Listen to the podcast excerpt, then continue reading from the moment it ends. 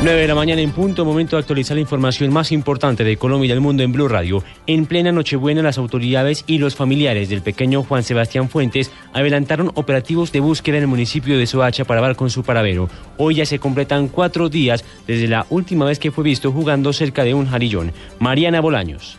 Pues efectivamente sigue siendo incierto el paradero de Juan Sebastián. Doña Clara Rojas, mamá del pequeño, le contó a Blue Radio que durante casi toda la noche buena estuvo buscando junto con la policía a su hijo, pero hasta el momento no han logrado pistas de su paradero. Pues pensamos que estaba en un acta de conjunto, que no horizonte, pero, pero no, hicieron un allanamiento y no, el niño no estaba allá. También reiteró su petición para que le devuelvan a su hijo. Que por favor no entreguen al niño que se ponga la mano en el corazón, que miren que es un dolor muy grande la pérdida de mi hijo. Yo amo mucho a mi hijo y mi familia. Está muy dolida por eso, porque me llevaron a mi. Mientras tanto, las autoridades continúan en la investigación y la búsqueda de un hombre y una mujer que son hasta el momento los principales sospechosos del rapto. Mariana Bolaños, Blue Radio.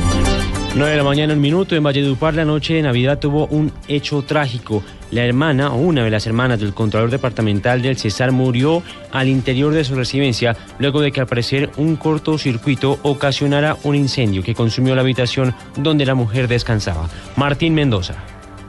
Los bomberos avanzan en las investigaciones para esclarecer las causas del voraz incendio que en la noche de Navidad cobró la vida de Nelly María Aguilar Valle, de 50 años, al interior de su residencia en el barrio Las Delicias de Valledupar. La víctima es hermana del Contralor Departamental del Cesar, Gustavo Aguilar, quien dio detalles de lo sucedido.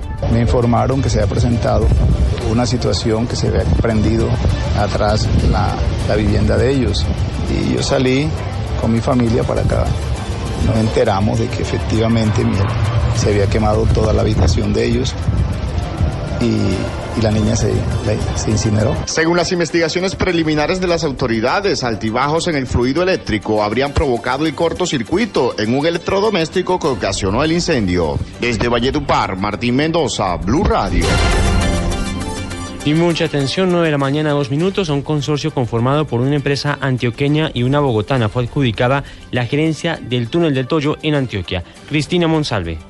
De cerca de 35 mil millones de pesos es el contrato que adjudicó la gobernación de Antioquia al consorcio Gerencia Túnel del Toyo, integrado por la compañía colombiana de consultores CCC, que es antioqueña, y Restrepo y Uribe de Bogotá, cada una con el 50% de participación. Así lo confirmó el secretario de Infraestructura de Antioquia, Rafael Nanclares, al destacar que el proceso se ha realizado de manera transparente y que los documentos que lo respaldan pueden ser consultados en el sitio web de la gobernación. Ambas firmas consultoras son unas que tiene mucha experiencia, 25 años en el mercado nacional, y diversos proyectos de infraestructura, hidroeléctricas, túneles, vías, puentes, edificación. Cumplen con todo lo que se exigía en el pliego de condiciones. El valor del contrato adjudicado es de 34.937 millones de pesos. Con la construcción del túnel del Toyo, además de reducir el tiempo de viaje entre Medellín y Urabá, serán generados por lo menos mil empleos directos. En Medellín, Cristina Monsalve, Blue Radio. Las autoridades piden colaboración de la comunidad para hablar con los responsables del asesinato de un uniformado ocurrido en el día de ayer en la ciudad de Cúcuta. Juliet Cano. Las autoridades en Cúcuta insisten a la ciudadanía a aportar información que ayude a dar con el paradero de los responsables del homicidio del policía Raimundo Angulo de 36 años, hecho ocurrido ayer en la zona céntrica de la ciudad. Se mantiene la recompensa de 20 millones de pesos. Coronel Jaime Barrera Hoyos, comandante de la Policía Metropolitana de Cúcuta. Por eso estamos pidiendo la solidaridad de la comunidad para que se una a la policía, con la policía para lograr esclarecer eh, este hecho de homicidio donde pues haya un policía cumpliendo con su función. El uniformado era oriundo de Cartagena y dejó un hijo, informó Juliet Cano, Blue Radio. 9 de la mañana, 4 minutos. En información deportiva, el británico Bernie Eccleston, magnate de la Fórmula 1, todavía no sabe si el próximo año estarán presentes en el calendario los grandes premios de Alemania y de Estados Unidos. Pablo Ríos. El máximo dirigente de la Fórmula 1, Bernie Eccleston, afirmó que le gustaría que el Gran Premio de Alemania vuelva a estar presente en la máxima categoría del automovilismo mundial, ya que durante este año no hubo carrera en ese país por primera vez desde 1960. Por razones financieras, la ciudad de Nürburgring no pudo albergar el evento y Hockenheim, el otro lugar donde suelen realizarse, no quiso exponerse después de que no hubo una buena asistencia en 2014. Vale recordar que Alemania es un país que históricamente se ha destacado en la Fórmula 1 con grandes pilotos como Michael Schumacher y Sebastián Vettel y la escudería Mercedes, actual campeona del Mundial de Constructores. Por último, Eccleston también manifestó que el Gran Premio de Estados Unidos que se corre en Austin, Texas, está en duda para la próxima temporada. Pablo Ríos González, Blue Radio.